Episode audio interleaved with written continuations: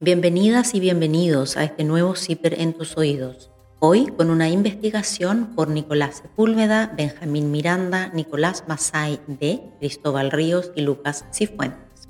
Los nexos empresariales, las sociedades comerciales y los derechos de agua de los 155 constituyentes.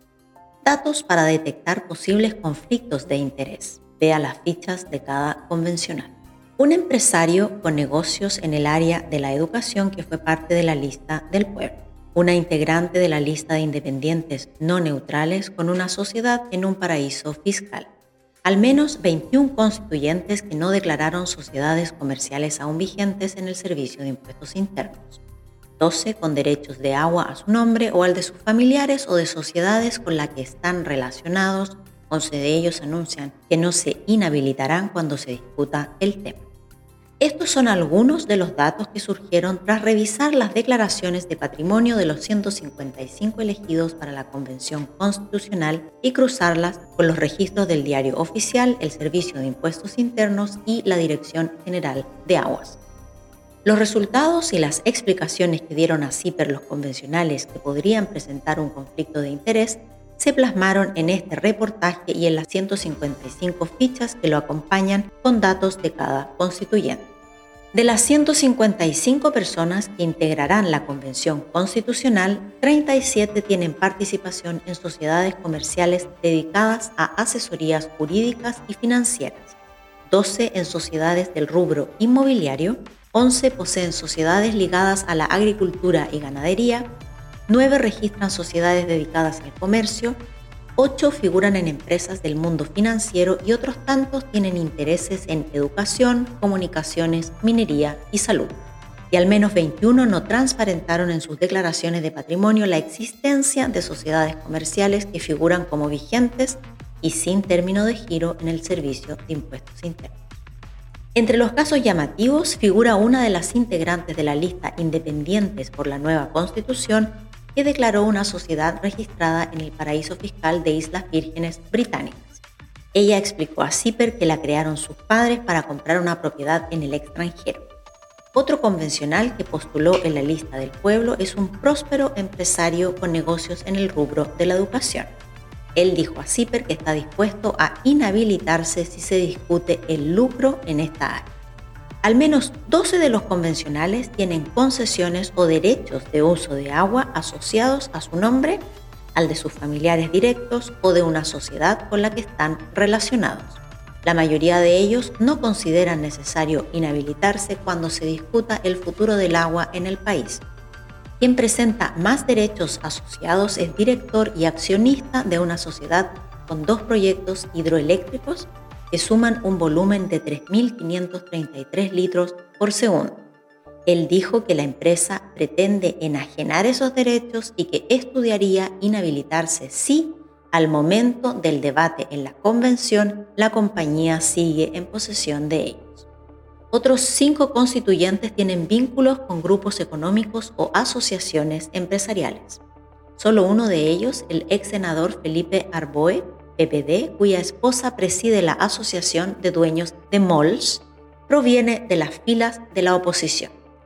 Para esta investigación revisamos las 155 declaraciones de patrimonio que presentaron los constituyentes al inscribir sus candidaturas. Esa información la cruzamos con antecedentes disponibles en el diario oficial, en el Servicio de Impuestos Internos y en la Dirección General de Aguas. Este escaneo a los convencionales constituyentes permite trazar un mapa de los eventuales conflictos de interés que podrían presentarse cuando comiencen a operar la convención. Tal como lo ha señalado el cientista político Claudio Fuentes, probablemente uno de los puntos más relevantes del debate sobre el reglamento de la convención será el de los criterios para que un convencional se inhabilite, ya sea por sus propios intereses o por los de aquellos que financiaron su campaña electoral. Reinado de comillas, asesores y consultores. Cierre comillas. Entre los miembros de la lista Vamos por Chile, 37 escaños, derecha y centro derecha, las actividades económicas que más se repiten son, comillas, consultoría y asesorías. Cierre comillas. 14 casos. Y, comillas, agricultura y ganadería 8 En la lista del apruebo, 25 escaños de centro izquierda, el rubro más reiterado también es, comillas, consultorías y asesorías, cierre comillas, 7. Y le siguen las sociedades de giro financiero, 3. En la lista Nueva Constitución, 11 escaños independientes de centro izquierda, los intereses están más diversificados. Rubro inmobiliario, 2. Comercio, 2. Educación, 2. Y finanzas, 2. Las sociedades de los integrantes de los pactos Apruebo Dignidad, 28 escaños de izquierda y Lista del Pueblo, 27 independientes y dirigentes sociales, son bastante menos que las de otras listas. 15 en total en Apruebo Dignidad y 8 en la lista del pueblo. Pero las actividades de igual forma se concentran en comillas, asesorías y consultorías. Cierre comillas. Entre los intereses y patrimonio de los elegidos por la lista del pueblo destaca el amplio abanico de sociedades del constituyente Fernando Salinas Manfredini, que van desde negocios de la educación a las comunicaciones. Salinas era dueño del diario Clever, que fue dirigido por la ex presidenciable del Frente Amplio Beatriz Sánchez, y declaró varias sociedades relacionadas con el rubro de la cosmética, cuyo centro de gravedad está en Levinia Manfredini y compañía, sociedad sostenedora de un centro educacional que imparte carreras como estética integral, cosmetología y maquillaje social. CIPER le consultó si se inhabilitará en una eventual discusión sobre lucro en la educación. Esta área no está regulada. No tiene el estatus de centro de formación técnica ni de instituto profesional. No tenemos ninguna ventaja y nos tenemos que financiar con los aranceles, por tanto tiene fines de lucro. Me tengo que inhabilitar cuando se discuta el tema de regular el lucro en la educación superior. Pero no tengo problema en que se regule. Muchas veces la educación se usa para lucrar y se hace un aprovechamiento de los estudiantes. Salinas registra el patrimonio más abultado entre los 27 convencionales de la lista del pueblo. El ingeniero civil declaró una casa en Las Condes, otra en Viña del Mar y tres propiedades en la región del Maule. Los datos del Servicio de Impuestos Internos indican que el avalúo fiscal de la propiedad de Las Condes es de 462 millones el del inmueble de Viña del Mar es de 108 millones y el de los tres bienes raíces del Maule suma 88 millones. También declaró un vehículo Lexus CT200 de 2017 avaluado en 17,5 millones de pesos. Tami Pustilnik, electa en la lista de independientes por la nueva constitución, más conocida como independientes no neutrales, declaró una sociedad constituida en el paraíso fiscal de las Islas Vírgenes Británicas, Rimacorp Limited. Ella lo explicó así. Esta es una sociedad legalmente constituida y cuyos movimientos se hacen en las declaraciones anuales ante el Servicio de Impuestos Internos. La finalidad con que mis padres formaron esta sociedad hace varios años fue para poder comprar una propiedad en el extranjero para vivir su vejez. Sociedades no declaradas. En enero pasado, los candidatos a la Convención Constituyente presentaron su declaración de patrimonio en la que están obligados a transparentar todos sus bienes raíces, actividades económicas, sociedades, deudas, acciones y otros valores para que la ciudadanía pueda fiscalizar posibles conflictos de interés. CIPER analizó las declaraciones de los 155 electos y las comparó con registros del diario oficial y del Servicio de Impuestos Internos. Según ese análisis, 21 constituyentes poseen sociedades que no transparentaron en sus declaraciones. CIPER los contactó y les preguntó por qué no lo hicieron. Las respuestas fueron variadas. Luis Mayor, RN, lista Vamos por Chile, solo registró en su declaración una de las seis sociedades en las que figura en el diario oficial. Viña Celentia, agricultura. Las otras cinco, dedicadas a textiles, agricultura y actividad inmobiliaria, no figuran. Mayol, ex intendente de la Araucanía, ex presidente de la Sociedad Nacional de Agricultura y ex ministro del mismo ramo, aseguró a CIPER que, comillas, puede que existan sociedades aún en la lista del Servicio de Impuestos Internos, pero están sin movimiento desde hace mucho tiempo y desactivadas. Otras con término de giro y otras de las que dejé de ser socio. Cierre comillas.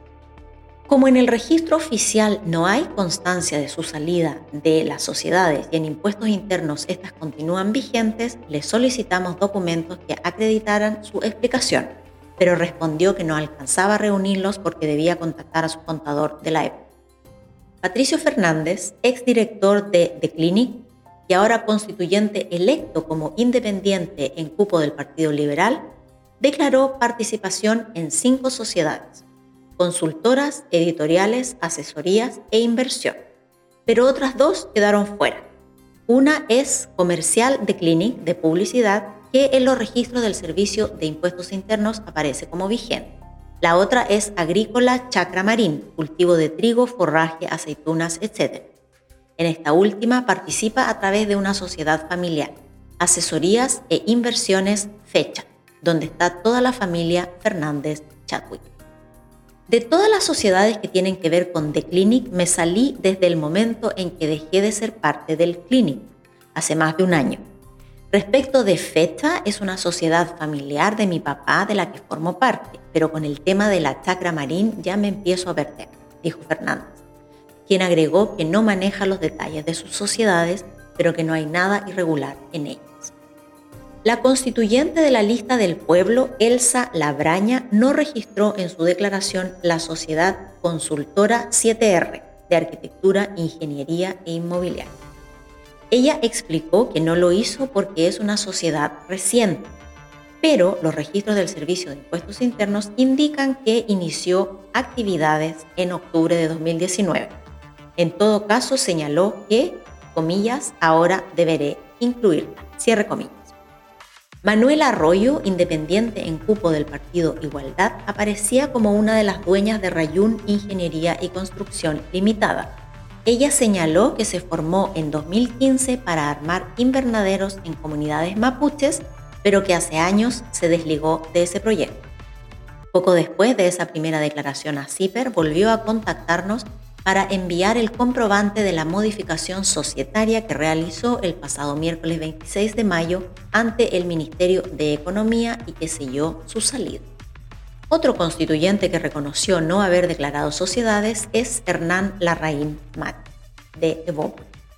Desde 2013 es socio junto a sus hermanos de Inversiones La Locomotora. La sociedad es administrada por sus padres, Hernán Larraín, actual ministro de Justicia, y Magdalena Mate, empresaria y ex ministra de Vivienda. A través de esa sociedad participa en otro negocio familiar, inversiones y asesorías LIM. Voy a precisar en todo lo que sea necesario, actualizar la declaración de patrimonio y a dejar la historia de las sociedades que existieron y que están con término de giro, aclaró así. Elegido como independiente en un cupo de la UDI, Alfredo Moreno Echeverría es hijo del ministro de Obras Públicas, Alfredo Moreno Charme. Él declaró solo dos de las cinco sociedades que registran su participación. Infocus Advisors, asesoría financiera, y AMC Consultores, de inversiones. A través de esta última participa en las otras tres sociedades que no declaró. Inversiones Internacionales AMC, Servicios y Arriendos Rotortec y Comercial y Editorial Santiago. AMC Consultores es la misma sociedad familiar del ministro Alfredo Moreno, que fue denunciada a los tribunales tributarios por supuestamente haber pagado una boleta que sirvió para financiar una campaña electoral del senador Iván Moreira. La misma sociedad es la que se hizo cargo del fideicomiso de 61 millones de dólares del ministro Moreno cuando en 2018 ingresó al gabinete del presidente Sebastián Piñera.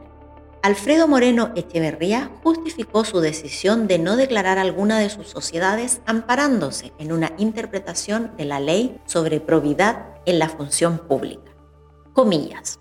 La declaración la hice cumpliendo estrictamente con la ley. La letra E del artículo 7 establece la obligación de declarar las acciones de que soy titular en sociedades o empresas constituidas en Chile. Tal es el caso de las acciones de las que soy titular en AMC Consultores por un 2,146%. Como esas acciones no me hacen controlador de la sociedad, ni influencio en la administración o en la gestión de ella, por ley no debo incluir nada más. Cierre.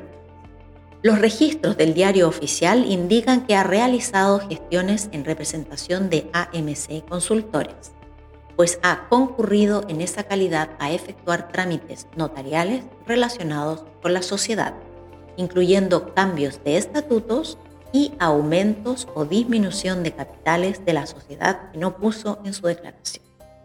Según el director ejecutivo de Chile Transparente, Alberto Precht, los constituyentes sí debieron haber declarado todas las sociedades en las que tienen algún tipo de interés.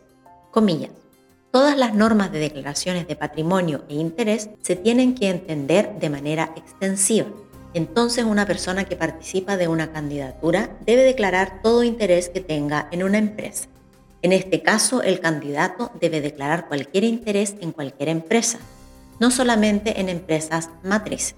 Lamentablemente, en la realidad, lo que ocurre es que se declara el interés en la compañía principal y no se declara la participación de esa empresa principal en otras compañías. Cierre comillas. Redes empresariales. Uno de los constituyentes que exhibe más conexión con el mundo de las grandes empresas, especialmente con el grupo Mate, es Bernardo Fontaine Talavera, electo en un cupo independiente facilitado por RN.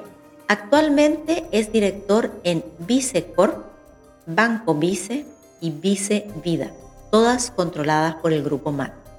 Según la información de la web de Vicecorp, también es director de Logins, el mayor operador logístico del país, cuyo presidente ejecutivo es Fernando Ovalle, quien figura entre los controladores de InstaGIS, la empresa de Big Data para campañas políticas, y de la aplicación de seguridad SOSAF. Hasta 2019, Fontaine fue director de Coca-Cola en Bonor, controlada por la familia Vicuña.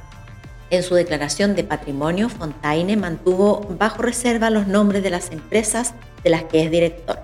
CIPER rastreó los directorios en los que participa en las web de las empresas. La campaña de Bernardo Fontaine estuvo respaldada por Desafío Levantemos Chile, la Asociación de Emprendedores Chile, ASECH, y la Multigremial de los Empresarios. Fue el tercer candidato que más aportes privados recibió para su campaña, 132 millones de pesos.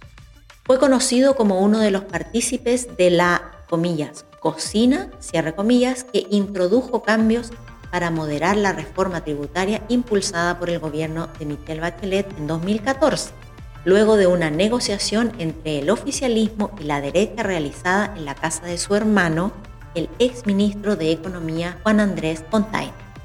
Otro de sus hermanos, Arturo, fue director del CEP, otro cercano al grupo Mate, pero por lazos familiares, es el constituyente electo Hernán Larraín Mate, dirigente del partido de centro derecha Evópolis. Su bisabuelo fue el fundador de la CMPC, la papelera. Alfredo Moreno Echeverría es otro de los constituyentes que podría tener buena llegada con el mundo empresarial. Su padre, actual ministro de Obras Públicas, fue asesor de Penta en medio del escándalo de las platas políticas y expresidente de la CPC. Su campaña estuvo en el top 10 de las que recibieron mayores aportes privados, 96,9 millones de pesos.